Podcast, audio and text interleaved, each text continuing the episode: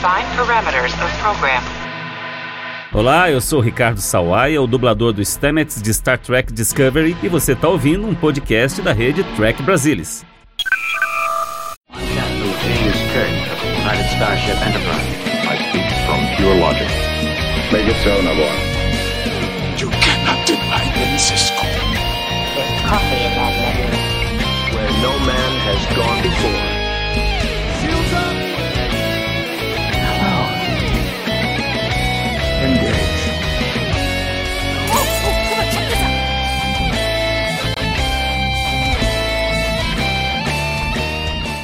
Olá, muito boa noite, seja bem-vindo a mais uma edição do Trek Brasilis ao vivo. Vamos discutir o oitavo episódio de Star Trek Lower Decks, Veritas. E para falar comigo sobre este episódio, estão a bordo hoje o Ricardo Jursic Pinheiro. Olá, Ricardo, tudo bom? Olá, Salvador. Olá, pessoal. Vamos falar, para mim, talvez tenha sido um dos melhores, se não o melhor episódio até aqui de Lower Decks. É isso aí, eu também tô nessa vibe. O Ivanildo Pereira, e aí, Ivanildo, tudo bom? Tudo bem, Salvador? Olá, pessoal que está assistindo a gente. Olá, Ricardo, Lúcia. Prazer estar aqui de novo. E a Lúcia Rax, bem-vinda, Lúcia. Boa noite a todos. Eu tô com, tô, tenho muito prazer de estar presente nessa live. Eu também adorei o episódio. Eu vou só ter que dar um aviso que algumas coisas que eu vou falar aqui são secretas, então não reparem, tá? Muito bom, muito bom, muito bom. É isso aí, oitavo episódio de Star Trek Lower Decks. Estamos chegando ao final da primeira temporada. E pessoal, queria perguntar para vocês de largada aí quais foram as impressões gerais e, e já levanta a seguinte bola. Eu sinto que este episódio é o episódio que melhor representa a premissa de Lower Decks. Porque ele mostra exatamente o fato de que os alferes não sabem de nada importante que acontece na nave. E exploram isso em favor do episódio. Então a minha sensação foi essa, de que a, a premissa, esse poderia até ser o piloto se bobear, porque a premissa tá muito clara nesse episódio e eu acho que todos os elementos aí da premissa jogam em favor dessa trama. Mas quero ouvir as impressões gerais de vocês. Vocês acham que é isso? Vocês acham que não é? Vamos começar pela Lúcia. Eu gostei muito do episódio, um episódio de clipes, só que os clipes ainda não tinham uh, passado no seriado. E um episódio de julgamento que é típico de Star Trek, então uh, eu achei, quer dizer, no fim não era um julgamento, mas é tudo como se fosse. Então eu gostei muito e gostei bastante que foram os quatro, não só os casaizinhos que estavam mostrando das outras vezes, mas os quatro tiveram cada um seu tempo. Então achei que foi bem importante. E você, Ivanildo, o que, que você achou, cara? Eu também gostei bastante desse episódio, né? É, gostei do clima de nonsense, né? Que ele tem em vários momentos, né? É, é, e também, acho que eu concordo com você, Salvador, nesse sentido de que ele foi o, o, o, mais redondo até agora que se valeu da premissa da série, né? Que conseguiu explorar a premissa da série dos alferes tá, que estão lá por baixo, no final, finzão da nave, que não sabe de nada. Eu acho que eu concordaria com você nessa, nessa avaliação, que é o episódio que foi até agora o mais redondinho que conseguiu explorar a premissa da série, né? Foi divertido, né? Tô gostando da série até agora, essa é a minha primeira live, né, do Lower Decks. Eu não tinha falado aqui sobre a série. Eu acho que eu tô gostando muito da série até agora, sempre é divertido. E esse foi mais um episódio muito legal, né? eu gostei também. E você, Ricardo? Bem, eu achei esse, para mim, se não o melhor, um dos melhores episódios da temporada. É, eu gostei de terem tirado as duplas e terem misturado. Como disse a Lúcia, é um episódio de, de julgamento, entre aspas.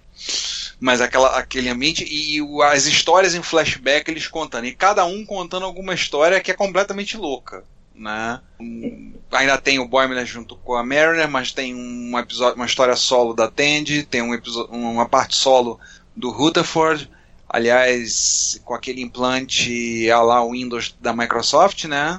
Reiniciando toda hora, né? Desligando para ser a atualização. E toda a temática, to, todas as coisas do episódio, né? Você vê claramente o papel de cada personagem, né? O Boimler puxa saco fazendo besteira, né? Atende aquela visão dela, tudo, tudo bonito, quase poliana, né? Entrando nas roubadas, aquelas coisas todas. Eu achei, e com toda a construção do episódio como um balde de referências. Eu me diverti pra caramba com esse episódio. Gostei muito. Pois é, eu, eu quem acompanhou aqui o TB ao vivo semana passada sabe que semana passada eu não tava muito na vibe, eu não tinha embicado com o episódio. E eu tô fazendo esse exercício de tentar, na verdade, entender o que que eu gosto e o que que eu não gosto em Lower Decks. Porque, assim, é muito difícil. É, é, é um estilo de contar histórias de Star Trek tão diferente e, ao mesmo tempo, tão remissivo de outras coisas que vieram antes, que a, às vezes passa um pouco do ponto e você não sabe bem o que é, mas um negócio não cai muito bem. Às vezes tá, no, no tá justo, às vezes ele acaba entregando de menos. É, e, eu, e eu não sei bem, mas a minha sensação, pessoal, é um pouco assim.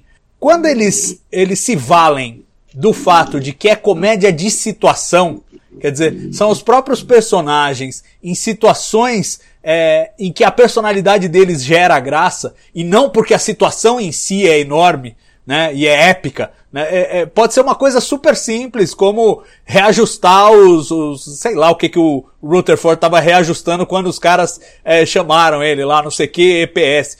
E, e é uma coisa super simples, super trivial, mas funciona, porque justamente a graça tá na, neles e não, e não na situação que eles estão vivendo. E aí eles vão empilhando a, as loucuras e, e por isso eu acho que funcionam tão bem. É, eu, eu não sei se vocês já, já conseguiram fazer essa leitura, vocês já sabem dizer o que mais agrada, o que menos agrada nesses episódios e como é que esse Veritas é, se encaixa aí nessa, nesse espectro. Já que o Ivanildo é, é, o, é, o, é a primeira live dele aqui, ele pode dar uma visão mais geral aí, falar um pouco desses aspectos. Bem, uh, Uh, teve um episódio até agora que eu achei fraco, que foi o Multiversos, né? Lá, lá, já faz um tempinho, né? Foi, foi o quarto, né? Uh, foi o único que eu achei assim um, fraco, né? É, porque comédia é muito complicado, né? Tem que ser é, tem que ser engraçado, né? E, e, o que é engraçado para uma pessoa às vezes pode não ser para outra, né? Eu achei que aquele episódio meio que se perdeu ali na trama paralela, com a, a Tandy, é, mas é, de certa forma, eu tô, é, no geral, eu estou achando a série bem consistente, né? Todos os episódios foram no mínimo bons, na minha opinião, tirando esse. É, eu estou achando a série, é, a performance dos atores, né, dos dubladores, está ótima, está sensacional. O estilo de animação também eu, eu curto, eu estou gostando, né? O fato de ser meio nonsense, eu acho que esse episódio, é, o Veritas, né, levou essa coisa do nonsense até o ápice que a série teve até agora, né? porque no fim das contas a gente não sabe nem o que aconteceu ao certo, né? É, se vocês souberem o que aconteceu na, na, ali com os quatro, se vocês souberem tudo de tudo que aconteceu, por favor, me avisem. Eu assisti o episódio e não sei. e isso para mim é uma coisa a favor do episódio. Eu, eu, eu, eu, gostei disso, né? Claro, tem gente que vai clicar que queria uma trama mais amarradinha e coisa e tal, mas eu, eu levo essa. essa... E, Ivanildo deu uma travada. Do... Então, gostando bastante da série. Eu acho que a série é, como vocês levantaram aqui, uh, ela está. Uh, esqueci que minha conexão tinha caído aqui, foi mal. É, quando, eu, como, como, vocês comentaram aqui, a juntar os quatro personagens, eu acho que esse episódio deu um, um, um up, né? Uma gás a mais. Né? Não que a dinâmica deles separados estivesse ruim, né? Eu achei problemática apenas lá no. Realmente problemática apenas só lá no Multiverse. Assim. Mas nos outros estava legal, eu achei. Mas ao juntar os quatro numa mesma, mesma situação, eu acho que esse episódio ganhou. E talvez, é, não sei, né? Pode ser até uma um virar um parâmetro de qualidade assim para a série, né? Para o futuro da série. Esse, esse episódio se tornar um, um marco. É, eu, eu, gosto de muitas coisas nele, e uma das coisas você mencionou aí, que é, o, é essa combinação de nonsense, Ricardo. Tem, tem, tem muito. Tipo, é, é, o koala cósmico, só que é um a cada dois minutos.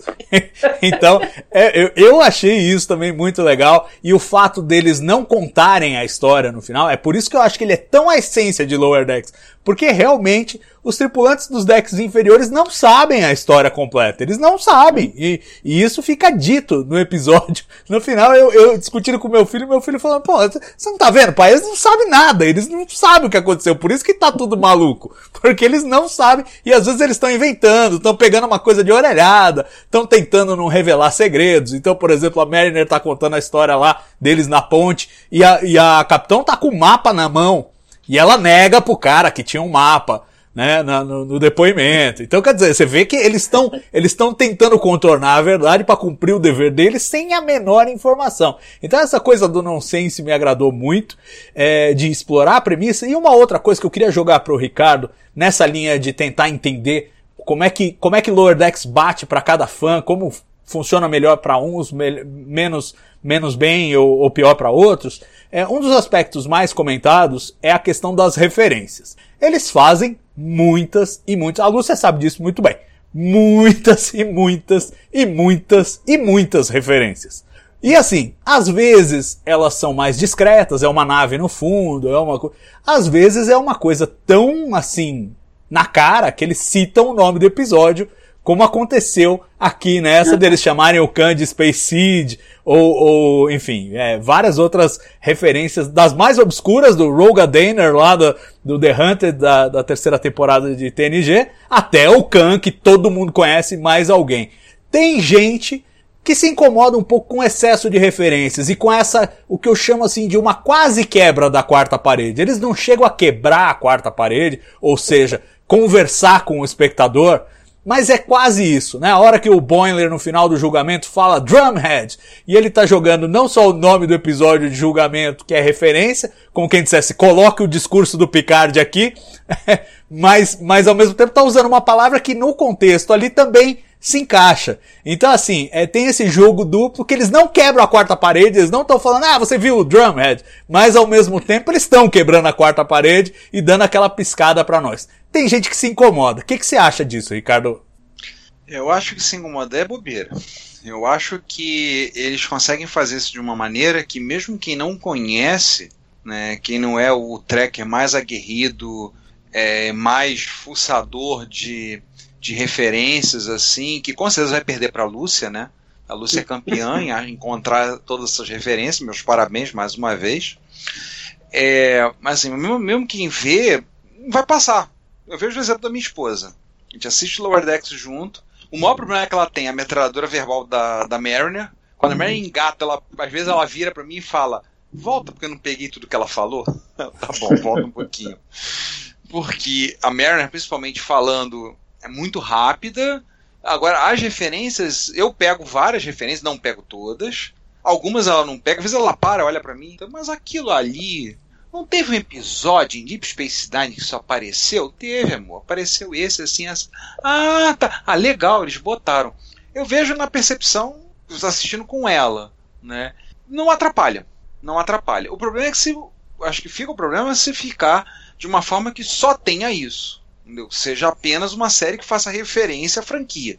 Né? E não ande um passo sem isso. E eles estão desenvolvendo os personagens, eles estão crescendo, trazendo mais informações sobre os personagens. Esse episódio, por exemplo, trouxeram várias coisas sobre todos eles. Né?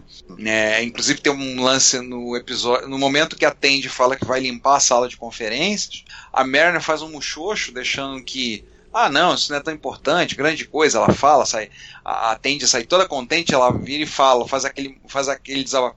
É, eu nunca fui chamada para limpar a sala de conferências. No fundo, no fundo, ela tá com dor de cotovelo de não, não ter isso.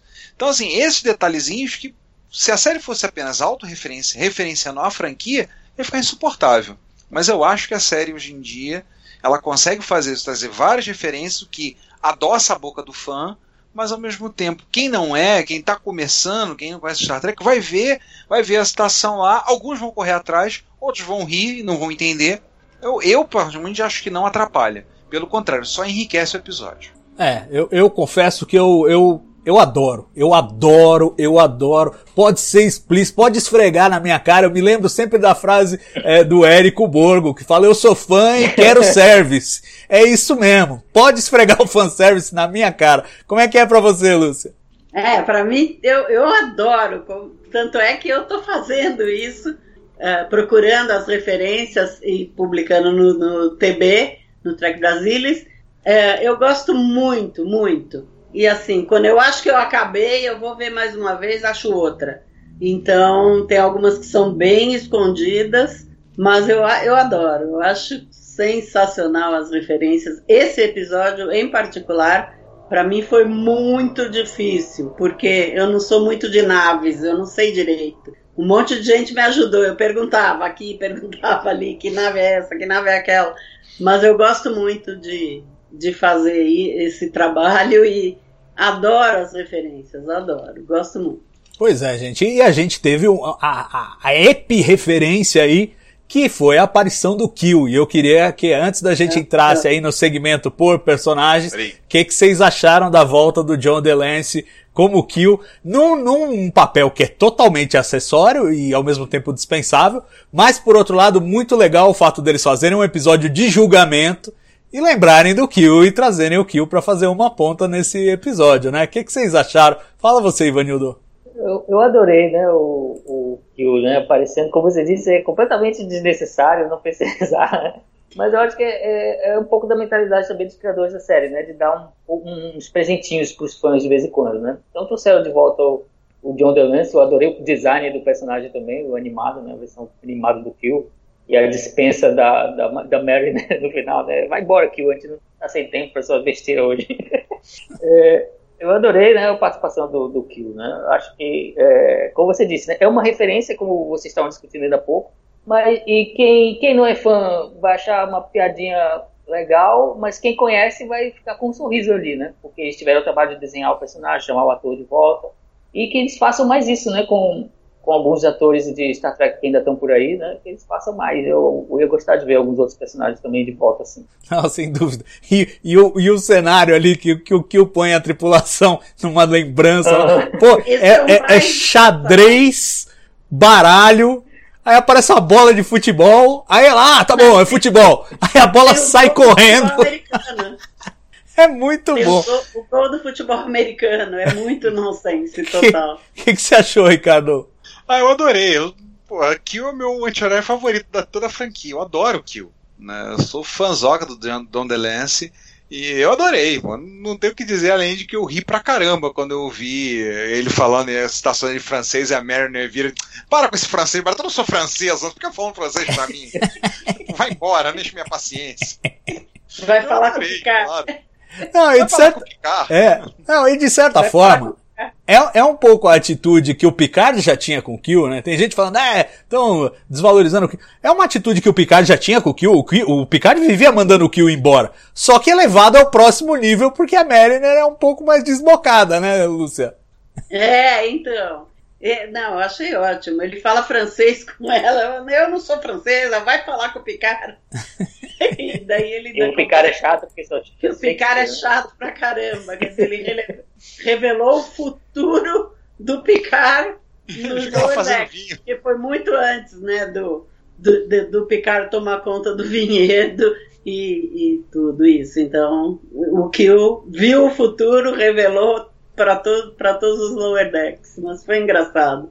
Eu amei ver o Kill, amei que eles chamaram o John DeLance, foi muito bom. Agora, um palpite de vocês, vocês acham que tem mais ainda antes de acabar a primeira temporada ou de cameos de atores consagrados nos papéis que os consagraram vai ser só esse? Palpite. O que, que vocês acham? Eu acho que no último episódio vai ter alguém, só para marcar. Essa é a minha esperança, eu acho. Ivanildo também? Eu também acho que é possível, né? Eles aprontarem uma surpresinha aí no episódio final da temporada. Né? E você? É, então. É. Também. Eu também acho bem plausível. Pensa que eles já citaram. Agora, quem... Faço ideia. É. Eles já citaram a Titan, né? Onde tá o Riker e a Troy. Ele já agora já apareceu o Kill. Vai aparecer alguém da nova geração, vai falar. Eu, eu acho que até poderiam usar o Patrick Stewart, né? Convidar ele para fazer, mas eu acho que seria um tanto quanto óbvio. Eu acho que eles vão fazer alguma coisa do tipo, sei lá, pega o Wesley Crusher, pega. O Will, é, o Will, pega o Will Wheaton, pega a. sensacional com o Will. pega a Beverly, alguém assim que não esperado fazer. Dado que ele gosta de a série gosta de fazer esse tipo de coisa, assim, trazer o inesperado, né? e provocar com a gente nisso o humor, eu acho que eles vão trazer alguém que não apareceu ainda. É, não, e, e eu acho o seguinte, ó, pra, pra arrematar o argumento, e eu vou ficar muito surpreso se isso não se concretizar. Eles jamais, se fosse o único camel, eles jamais teriam entregado antes de, da exibição, como fizeram com o Kill, no trailer. Eu acho que é meio que um despiste. Ó, oh, o camel é esse. E aí já desarma todo mundo, o pessoal não espera tanto, vai ver que é só isso mesmo, tá? E aí tem uma surpresa no fim. Porque o, o, o McMahon já vinha dizendo desde antes da estreia da série, não, vai ter, a gente quer colocar todo mundo que a gente conseguir e tal, e não sei o que. E aí ele tinha que entregar um boi de piranha lá e foi o, o Kill. Falou, não, vai ter o Kill. Pronto, já falei, acabou. e aí agora ninguém, ninguém sabe se vai ter mais ou não, mas eu acho que isso é evidência de que vai ter mais e faltam só dois episódios. Então é, é semana que vem ou na próxima. Não tem, não tem muito para onde correr. Vamos, vamos aguardar, vamos ver. É, eu queria perguntar para vocês do outro ator convidado importante desse episódio, o Kurtwood Smith, como o magistrado Clark, que é a cara do vilãozão do Galaxy Quest. Então, quer dizer, as referências também não se limitam apenas a Star Trek, mas a spoofs de Star Trek também. O que, que vocês acharam da volta do, do ator? Que, só lembrando aí o pessoal que está assistindo, foi o presidente da federação em Jornada 6, mas para mim o papel mais marcante dele é o, o malvadão lá do Year of Hell, o Anorax, que fica tentando rebutar o tempo lá no, no episódio de Voyager. Para mim é o melhor, o melhor papel dele em Star Trek. Ele que tem um terceiro, também fez um Cardassiano, mas para mim ele é o Anorax. E nesse papel tá fantástico, mastigando os diálogos ali deliciosamente. Ivanildo, que faz crítica de cinema, o que, que você achou, Ivanildo, da participação dele, cara? Uh, eu adorei, né? Eu, a princípio eu não reconhecia a voz, né? Mas depois eu vi ele nos créditos, ah, era o Coach Wood Smith, né? Fazia tempo que eu não via ele em alguma coisa, eu adorei a participação dele. É, é muito engraçado aquela revelação dele no final. Não, mas não era o julgamento, né? Sensacional, né? E uma, a, a, falando em cinema, uma outra referência muito forte para esse episódio é o filme Rashomon, né? É, do Kurosawa, né? Não sei se vocês lembram desse clássico. É aquele filme que, que foi uma, uma inovação narrativa, porque ninguém sabe. É outro filme que ninguém sabe o que, o que aconteceu realmente, né? E é a mesma história contada por quatro pontos de vista diferentes. É uma grande referência para esse episódio também, né? E você acha, acha que fica claro que eles beberam aí nessa fonte ou é uma coisa meio oblíqua? O que, você acha? Eu acho que fica claro, porque é bem, é bem no estilo, né? O Rashomon é o seguinte, acontece um crime, né? Aí eles reúnem no, no é, quatro testemunhas do crime, um, um, samurai foi morto e a esposa dele foi estuprada. Aí eles reúnem quatro testemunhas do que aconteceu, né? Do bandido que foi preso pelo crime, do cara que achou o corpo, da própria mulher e do fantasma, né? Eles conseguem uma médium para que o fantasma dê a sua versão também, né? Então, e a gente fica termina o filme sem saber o que aconteceu também, né? Então tem essa história né, dos quatro depoimentos, o filme divide também, esses quatro depoimentos bem divididos eu acho que foi uma forte influência também na, na criação desse episódio, né? Também porque é um filme famoso, né? Tem vários é, é, outros filmes que, que bebem dessa fonte, né? Aquele filme Os Suspeitos com o, o Kevin Spacey, né? Do Brian Singer, que é outro também, né? Que a gente termina sem saber o que aconteceu, que aconteceu direito. Todos eles bebem um pouco, né? Da fonte do, do Rashomon. Eu recomendo, né? Para quem nunca assistiu o Rashomon, o clássico do Akira Kurosawa, é, ele é muito influente, eu acho, nesse episódio. É, e eu acho que tem um episódio da nova geração também, a Matter of Perspective, não é? Que também explora Isso, essa esse coisa. Também, esse também, é, esse também é no estilo Rashomon também. E, e, Ricardo, além, além da referência aí a Galaxy Quest, eu tava aqui mais cedo levantando a hipótese de que também fizeram uma referência aos mercenários ali no grupo avançado. Você acha que teve isso, Ricardo? Você, você banca a minha teoria? Olha, eu acho que encaixa. Se você pensar aquele negro forte, me lembrou. Depois que você falou ali, cara, parece o Terry Crews. Aí se você olhar o topete do o penteado, do pet não, o penteado do Andoriano, eu falei, pode lembrar o Sylvester Stallone. Eu falei, é, é possível. É possível. É. Eu acho, eu que, acho é que, o terceiro pode ser ou o Schwarzenegger ou o Van Damme, mas tem alguém ali também, eu acho. Eu não me lembro, porque eu, eu peguei meio de, né, aquela coisa que você pega no final, você fala, ué, mas pera, isso aqui tá familiar de algum jeito. Ainda preciso olhar para ver se qual que é, mas para mim os mercenários estão ali naquele, naquela sequência. Mas eles estavam disfarçados. ainda tinha mais é. essa, ainda tinha mais essa. Verdade. atende, verdade, atende. Bom, vamos começar então fora de ordem, vamos falar do depoimento da Atende, já falar dos, dos depoimentos individuais, o da Atende que conta toda essa história e a gente descobre que ela é boa de artes marciais, algo que é um pouco surpreendente, talvez até, porque é uma personagem tão delicada que ela, antes de bater nos Romulanos, pede desculpa, né? Ó, oh, desculpa aí, pá, pá, pá. Manda ver. O que, que, vocês acharam da sequência da Atende e da forma como ela entrou no grupo avançado? Que eu acho que essa, esse é o ponto mais delicado do episódio do ponto de vista de credibilidade. Tipo, eles confundiram a pessoa que limpa a sala com The Cleaner é, da, da missão. Eu acho, eu acho que força um pouco. Assim, ninguém, o cara, o, de- o, o verdadeiro The Cleaner nunca apareceu lá pra falar, ó, não, sou eu, na verdade. É, é um pouco, força um pouco, vai, gente. O que vocês acham? Alguém? É, força, né? Mas é, eu acho que serve ao propósito da comédia, né? Porque o, até porque o, o, Ransom é um cara meio sem noção também, né? Ele que aponta ela, né? Se não me engano, como o The Cleaner, né? Sim. Eu acho que serve um pouco meio como, como humor, né? É, é uma forçadinha, mas eu, eu, eu, eu relevo em sim, assim, porque é engraçado, né? Porque coloca o negócio em movimento e eu achei bacana, né? Então, pra mim, não teve, eu não tive muitos problemas com isso, não. Não, e se a gente precisar de todo racionalizar, Lúcia, é, a gente vê que a Tandy é, ela tá mentindo também parcialmente no depoimento. Não só cortando coisas, mas ela começa mentindo. O cara fala, não, isso não é possível. Ela fala, é, pois é, não é mesmo. É, então, é é- mesmo. então, a essa altura também pode ser que ela fosse de fato a personagem escalada, ela fosse de fato Decliner e ela tivesse vendido como, não, não, entrei nessa de gaiato. E na verdade não, vai saber. É como o Ivanildo falou, a gente não sabe o que, que aconteceu no final, né? Uhum. É, no fim, a gente não sabe. Eu acho que ela foi sem querer mesmo, mas ela se mostrou à altura da, da missão, né? Ela, ela batendo nos romulanos, achei sensacional. E, e eu acho que ela, ela, era, ela entrou de gaiata, e no fim, no fim ele ainda fala: Não, mas você não bateu em quatro romulanos. E ela dá uma piscadinha assim e fala: É, não bati. É, então, pois é, vai saber o que é é, verdade e é, o que não é nisso aí. Então, vai saber, né? Se, se foi, se não foi, difícil. Mas eu achei muito. A, a parte, a parte da, da censura é muito engraçada, né? Então, nós vamos lá no Homo Bip Lanus. É, exato, dá pra entender tudo. Fala sério, eu achei muito engraçado. E aí a, a parte do. ataque foi a melhor. Ô- Muito engraçado, achei demais. Ô, ô Ricardo, você acha que a Tandy sabe artes marciais ou ela tava só contando uma lorota lá pros caras? Ah, acho que tá mais pra uma lorota, sabe? Tô achando que esse pai mais, mais pra lorota. Ela contou a história ali. Sei não, não sei. Posso estar errado, né? Mas acho que é mais uma lorota ali. Ela inventou aquela, aquele momento pra valorizar o passe dela.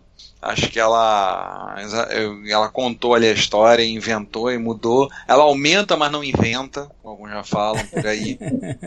Que ela fez uma dessa.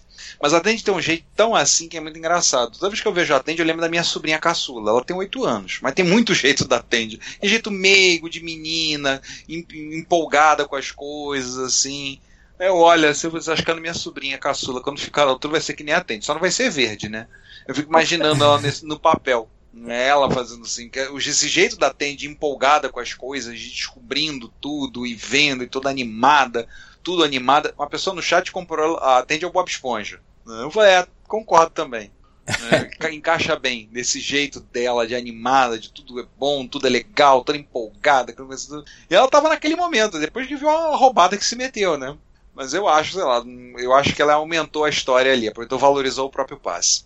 Tá certo. Agora vamos pular de história, vamos para a primeira que foi contada, que foi a da Mariner. E uma das coisas que eu acho que é, esse episódio se destaca é justamente não projetar a Mariner acima dos outros personagens. Muito pelo contrário, ela tem até uma, uma, uma parte mais secundária na trama lá. Ela só tem aquela piada na ponte e tal. E depois, segundo a história dela, ela dispara os phasers para mandar uma mensagem pra, pra nave inimiga, e aí ela vai pra, pra, pro tanque de enguias lá e meio que acaba ali a, o papel dela nessa, nessa missão secreta aí. O que, que vocês acharam do uso da Mariner nesse episódio e se faz bem de vez em quando eles botarem ela no banco de trás? Ah, eu, acho, eu acho bom. Eu acho bom, eu acho bom. A gente sabe que a Mariner é a protagonista, mas é, eu acho muito bom. Valoriza os outros personagens, coloca lá. No final, ela que deu a, a- o puxão de orelha, ela que mandou o Kill plantar batatas, mas eu acho muito bom. Por exemplo, que dá a oportunidade dos outros personagens desenvolver um pouco mais os outros personagens. Né? Somente atende o Rutherford. Esse episódio, eu acho que, pra mim, o mais marcante foi o período do Rutherford, que a gente não vai falar daqui a pouco. Né? É, exato. Eu guardei pro É fim ver- porque é o mais legal. Fala, Lúcio. A Tandy e o Rutherford foram com certeza os, os astros desse episódio. É, não, e eu acho que o, o Boimler também foi valorizado, não, Ivanildo? Porque assim, tudo bem, ele, o papel dele não é tão importante na história pregressa, mas ele ao mesmo tempo ele faz aquela voz que também é outra coisa que sempre me agrada quando é a, a, a Lower Decks, é a animação, que é aquele discurso da Frota Estelar, né? Sempre, e aí de uma honestidade brutal, falando, não, a gente não é perfeito, não, a gente não sabe de tudo, não, a gente não tá no controle, mas ao mesmo tempo, a gente tá sempre bem intencionado, e esse julgamento é uma farsa. E eu gosto do discurso dele. É uma das poucas vezes na série em que ele se passa realmente como um oficial da frota estelar que a gente pode admirar e não como alguém que a gente vê que está sempre pisando em ovos e não sabe muito bem o que está fazendo. Você não achou, Ivanildo? Eu gostei, né? Se, teve um, se tem um dos quatro personagens que consegue fazer aquele discurso no final, é ele, né? É, é, foi muito bem utilizado, como vocês falaram, né? É, esse episódio ele dá um pouco mais de, de, de destaque de tempo para Tandy Rutherford e coloca Mariner e Boimler assim, num segundo plano, porque também já tiveram bastante desenvolvimento, já estrelaram muito os anteriores, né? É bom dar uma variada mesmo. E uh, o discurso é, é, é, é, tipo assim, a cereja do bolo no episódio, né? Aquele momento que a gente sempre espera, que a gente sempre se acostumou a ver em Star Trek, né? É, o Picard fazendo discurso, o Kirk fazia discurso também, praticamente todos os capitães de Star Trek, né? A Janeway fazia de vez em quando, o Cisco também. Então é aquele momento que a gente já está acostumado a ver Star Trek, só que agora com um tom bem humorado, um tom de, de, de ironia, né? E ali foi o uso perfeito do personagem para fazer esse momento. É, e pela primeira vez depois de um discurso desse em Star Trek, a gente tem o microfone derrubado. Ele derruba o chifre lá, o chifre da honestidade e tal. Ele pá, joga. Mic drop. É, rolou o mic drop. Achei muito divertido.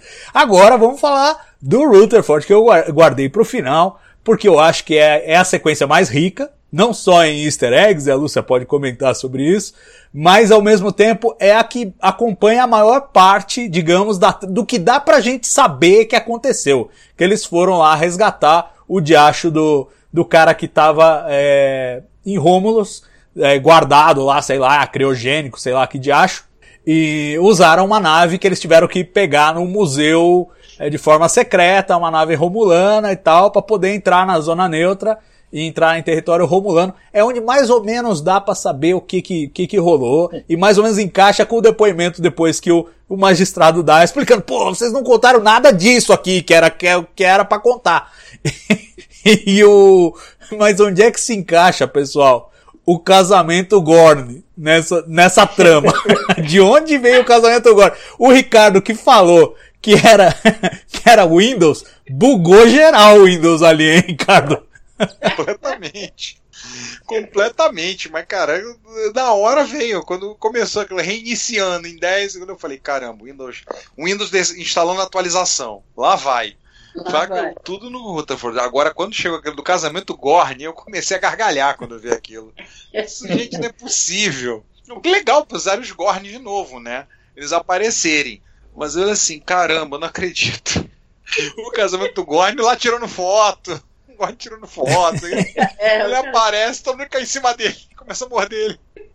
Não, e a, a discussão total nos, nos vídeos que eu assisti é que os Gorns são mamíferos, porque as mulheres têm peito. Gente, eu rolei de rir, rolei de rir. Gorn é mamífero. Aí ficaram horas discutindo se era réptil, se era mamífero. Quer dizer, essa ideia é muito engraçada, muito.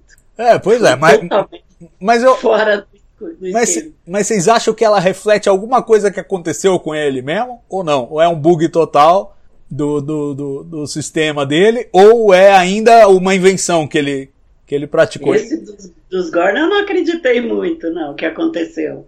As outras, tudo bem, que ele foi lá, usou a pinça vulcana, roubaram a nave dos vulcanos para ir até o Museu Vulcano, daí depois roubaram a nave romulana. Isso daí é, dá para acreditar. O casamento não, não acreditei muito, não. Acho que era bem da cabeça dele. E você, Ivanildo, você acha que ele inventou? E você acha que ele fez a dancinha da Aurora lá também para distrair o guarda? museu? Aquela foi muito engraçada. A dancinha foi sensacional, né? É, é, outro momento, né, deles fazendo uma referência totalmente aleatória a Star Trek, um negócio que a gente, que a gente quem é fã dá uma risada ali maior, né, do que quem não é. Eu não sei o casamento, né? Eu, eu acho que é uma coisa maluca demais para ser inventada, né? Ainda mais que ele é meio certinho, coisa e tal. Então, não sei, né? Eu deixo, como os roteiristas do episódio, eu deixei aberto, né? Se aconteceu ou não. É, se aconteceu, né? o que aconteceu para fazer ele chegar ali, né? Ninguém sabe. É, então, pois é, pois é. E eu achei maravilhoso. Eu acho que eu, eu, eu tenho a impressão que a maior parte dos fãs tem um fetiche com os Gorns. Não tem jeito. É aquela coisa, é, aquele, é, é aquela figura icônica e ao mesmo tempo ultra tosca lá da série clássica, que a gente não sabe se a gente ama ou se a gente acha a coisa mais bizonha, mas ao mesmo tempo tem o fetiche, tem aquela coisa, e a gente vê que essas referências eles vão pingando, eles eles estão que eles não se aguentam, né? Então o Lorca tinha lá o esqueleto do Gorn, que você só sabia nos bastidores que ele tinha o esqueleto do Gorn. Aí, é, no, no Picard eles incluíram uma citação é, na hora da decriptação lá, que a, a, a Raf descobre que ele, que o, o Maddox está em Free Cloud, e tem um processo lá de decriptação de computador que é o ovo do Gorn lá. Eles penduraram a referência. E, e, e, eu, engraçado, umas duas semanas antes estava brincando com meu filho aqui, porque meu filho não, não é muito Star Trek, mas ele, a série clássica, ele viu o Arena, e é lembrança da infância dele, o episódio do Lagartão. É aquela coisa icônica mesmo. E a gente especulando, falando qual será a primeira série moderna que vai mostrar os Gorns de novo, né? Depois daquela aparição em Enterprise lá, que foi meio eu achei meio sem graça.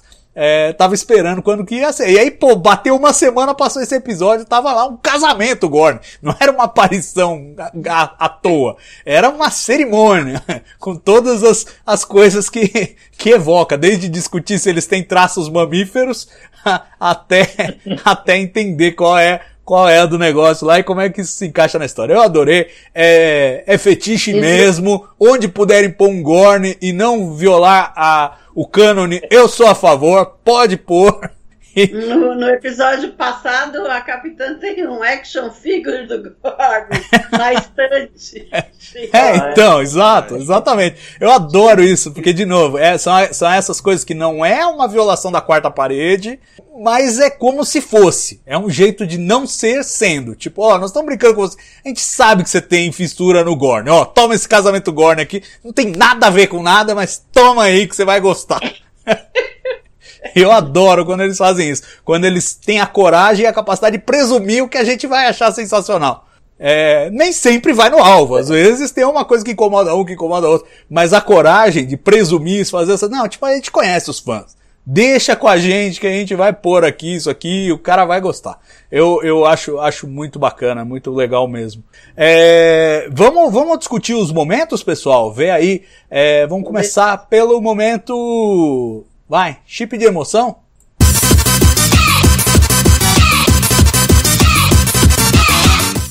Alguém tem um para vender aí? O, o meu chip de emoção foi o Kill, sem dúvida nenhuma. Eu achei muito legal. Achei uh, do jeito que eles fizeram, inclusive, né? Com o discurso, né? Do, do primeiro, o discurso dele, aquele nonsense total do jogo que ele fez. Para mim foi foi o Kiro, com certeza. O Ivanildo vendeu ah. o discurso. Quando ele falou o discurso, eu tenho a impressão que deu uma travada, sua voz entrou é. atrasada aqui, mas acho que você estava falando do discurso do Boiler, ou não? É, porque minha conexão deu uma aqui. É, eu acho que esse tipo de emoção eu teria que escolher o, o discurso do Boiler, né? Que é geralmente aquela cena que é feita para emocionar em Star Trek, né? É, aí, no caso, serviu a outro propósito, mas eu acho que foi bacana a forma como ele foi usado, né? E dentro do episódio, eu acho que é o que mais se encaixa. E você, Ricardo? Complicado porque eu fico pensando nos dois momentos. Emocionante. Acho que o Kill para mim acabou sendo porque eu acho que o, o discurso do Boimler encaixa em outro momento. Mas acho que o Kill para mim foi o momento mais o momento mais emocionante Foi o chip, momento tipo de emoção para mim. O Kill aparecer. Ah, para mim foi o casamento Gorn. Desculpa, tenho afeição. o Kill é maravilhoso, tá? Mas o Kill apareceu em um monte de episódios já. O casamento Gorn, a gente nunca viu, a gente sonha com os Gorns, a gente dorme e acorda pensando quem são essas criaturas que nós vimos lá num episódio, um cara numa roupa tosca e como é que a gente, como é que a gente resgata aquilo sem ser, sem ser ridículo? E eu acho que eles acharam a fórmula em Lower Decks, que a, o, o traço da animação permite que eles realmente se pareçam com o Gorn da série clássica, sem ser uma tosqueira é, completa. Eu gostei, eu gostei, para mim é o meu momento chip de emoção. Vamos para o momento então, carimbo do Dini.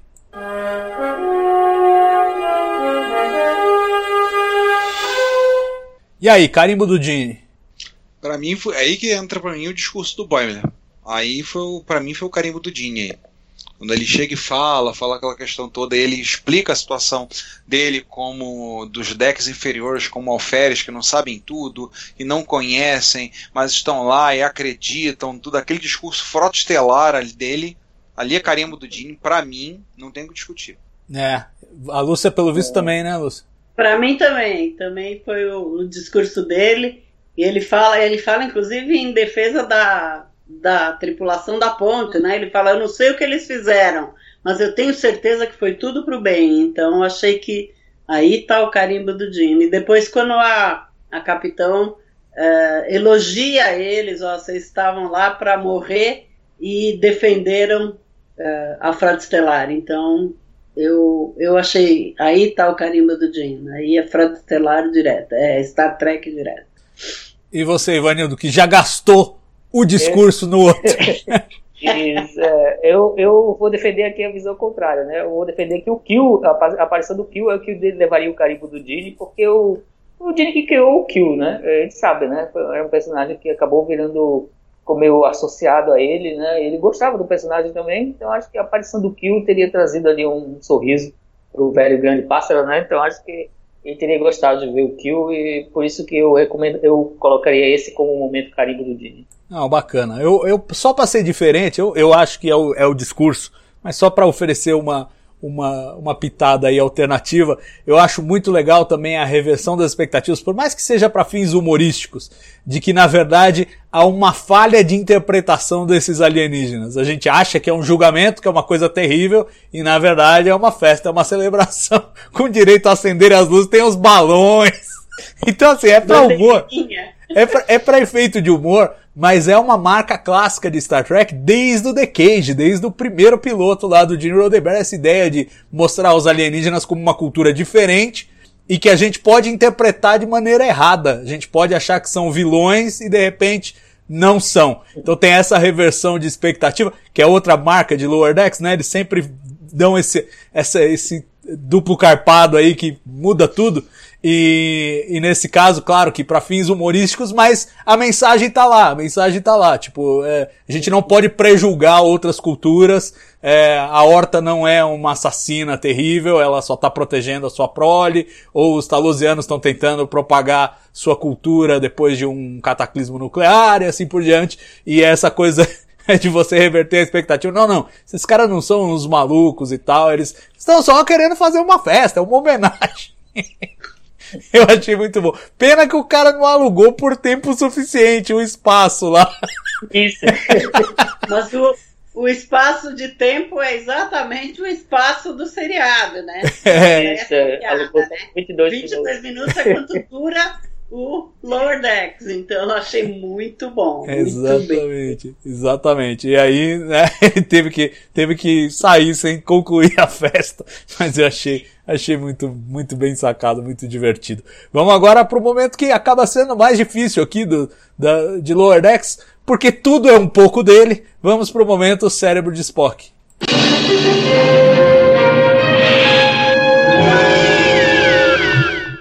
É duro, né, gente, o cérebro de Spock, porque ao mesmo tempo que cérebro de Spock é uma coisa tosca, é uma coisa que, assim, é involuntariamente engraçado, né, o cérebro de Spock, o clássico. E aqui, a maior parte das coisas são voluntariamente engraçadas, elas são feitas para ser engraçadas. Então é difícil até pescar alguma coisa que se encaixe bem aí, mas enfim, vamos seguir a brincadeira, vamos ver aí o que que vocês, que que vocês têm para oferecer. A Lúcia tem um? Eu tenho um. É, exatamente no casamento Gorn. Que ele cai com a nave, a nave está esborrachada atrás dele e ninguém no casamento repara. Só reparam quando ele grita casamento Gorn, daí vem todo mundo olhar. Então, aquilo é um total nonsense. Quer dizer, a nave está esborrachada, deve ter feito muito barulho a hora que caiu. E ninguém nem aí, né? Eu achei. Esse é o próprio cérebro de Spock. É, boa, boa. E você, Ivanildo, tem algum, cara? Poxa, nenhum se destacou assim enquanto eu estava assistindo, porque é tudo meio maluco mesmo, como você falou, né? Agora que a Lúcia deu esse exemplo, eu acho que eu teria que concordar com ela, né? Porque é o único também que me ocorre.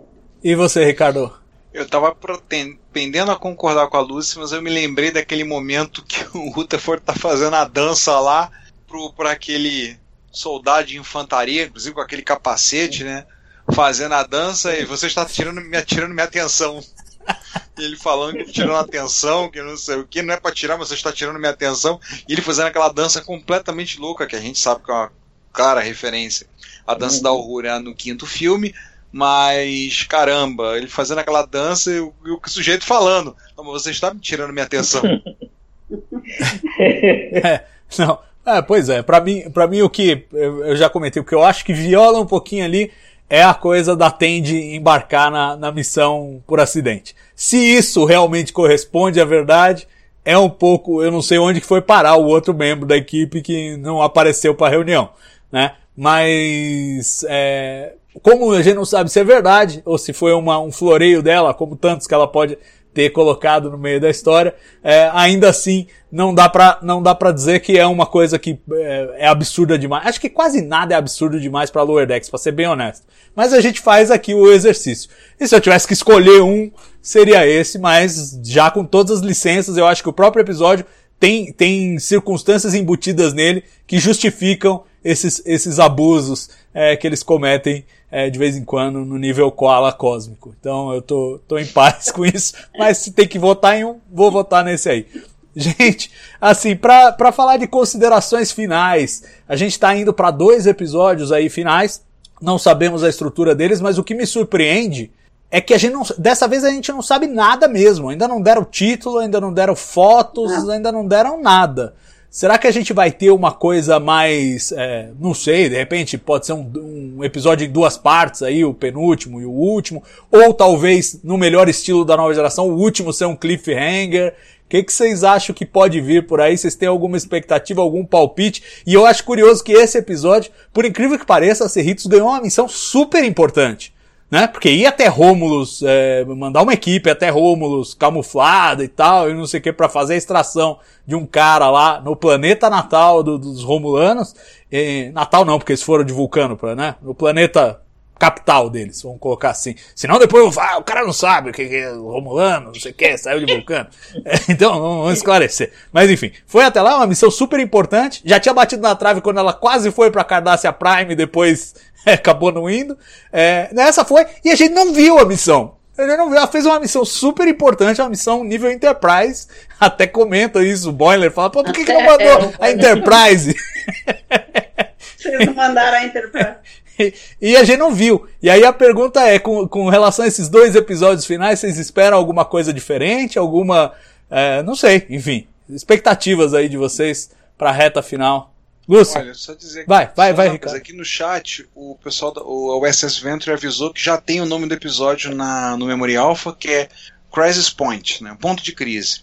O que vai ser disso aí, não sei. Eu acho que não será um episódio duplo, vai ser um episódio simples. Vamos ter uma aparição, eu acho que ou nesse ou no último episódio, provavelmente no último, vai aparecer alguém de TNG, vai aparecer, vai ter uma, uma participação especial com áudio, alguém de TNG. Agora, o que vai acontecer, eu ser, eu espero rir um bocado, não sei. Mas eu espero dar umas boas risadas. Bom, então Crisis Point, ponto de crise, já é, sugere uma é. coisa um pouco mais séria do que a média. Vamos ver o que que, não sei. Vamos ver o que vai ser. Mas, mas eu, e eu tô apostando, o, o, Ricardo falou de TNG, de um personagem de TNG, tô apostando no personagem de TNG, não sei se no penúltimo, mas no último com certeza, e acho que num papel importante, não como um cameo, assim, como uma ponta, como foi com o John DeLance. Acho que alguém que é pra, que é pra jogar no episódio mesmo. Não, não sei, não sei como vai ser. O que que vocês, que que você acha, Ivanildo? É, o também acho, né, que eles estão guardando alguma coisa especial aí para o final. É, eu tô, é, isso eu acho, é, talvez até um cliffhanger, né, como o Arnaldo Grazou costumava fazer também.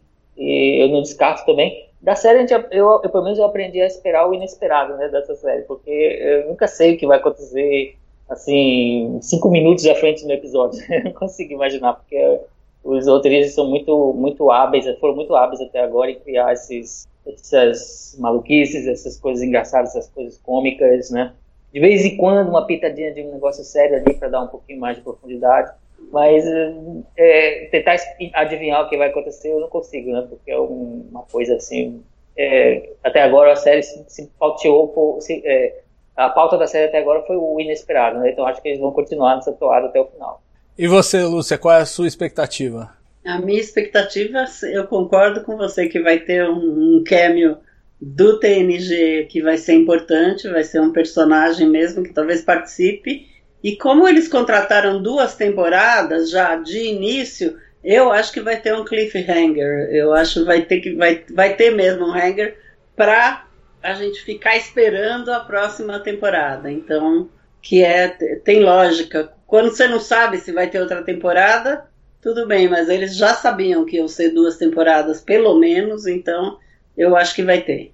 É, não, muito bem lembrado, né? Quer dizer, é a, mais, é a aposta mais segura e não tem risco de fazer um cliffhanger que fica sem parte 2. E fica sem, sem, sem resolução, né? Então, é. como eles já sabiam, eu acho que vai ter. É, e é muito e a cara. E eu espero né? que tenha um cameo bem importante. Eu, go eu gostaria muito de ver. É, não, e é muito a cara eles que estão replicando não só os temas e as tramas e, e o formato de TNG, fazer esse, esse cliffhanger, eu acho que seria charmoso.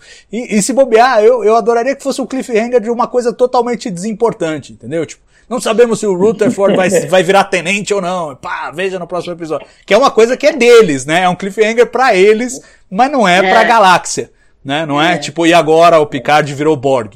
É uma coisa trivial como tem que ser uma coisa do, dos, da turma dos decks inferiores. É, é isso aí.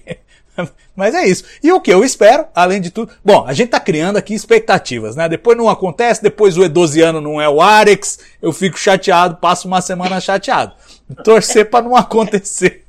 que a gente fica criando muita expectativa, é, procurando a série que tá na nossa cabeça, em vez da série que tá na cabeça deles, né? Às vezes a gente tropica. Mas a minha expectativa mais certeira é que você aí em casa vai acompanhar com a gente o nono e o décimo episódios de Lower Decks. Então voltamos na semana que vem para comentar o nono episódio. Eu queria agradecer ao Ricardo Jurcic Pinheiro, Ivanildo Pereira, Lúcia Rax. Obrigado pessoal por estarem aqui mais uma semana.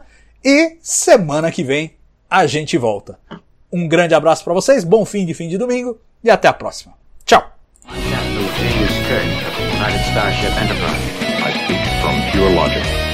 Make it so, Nabor. You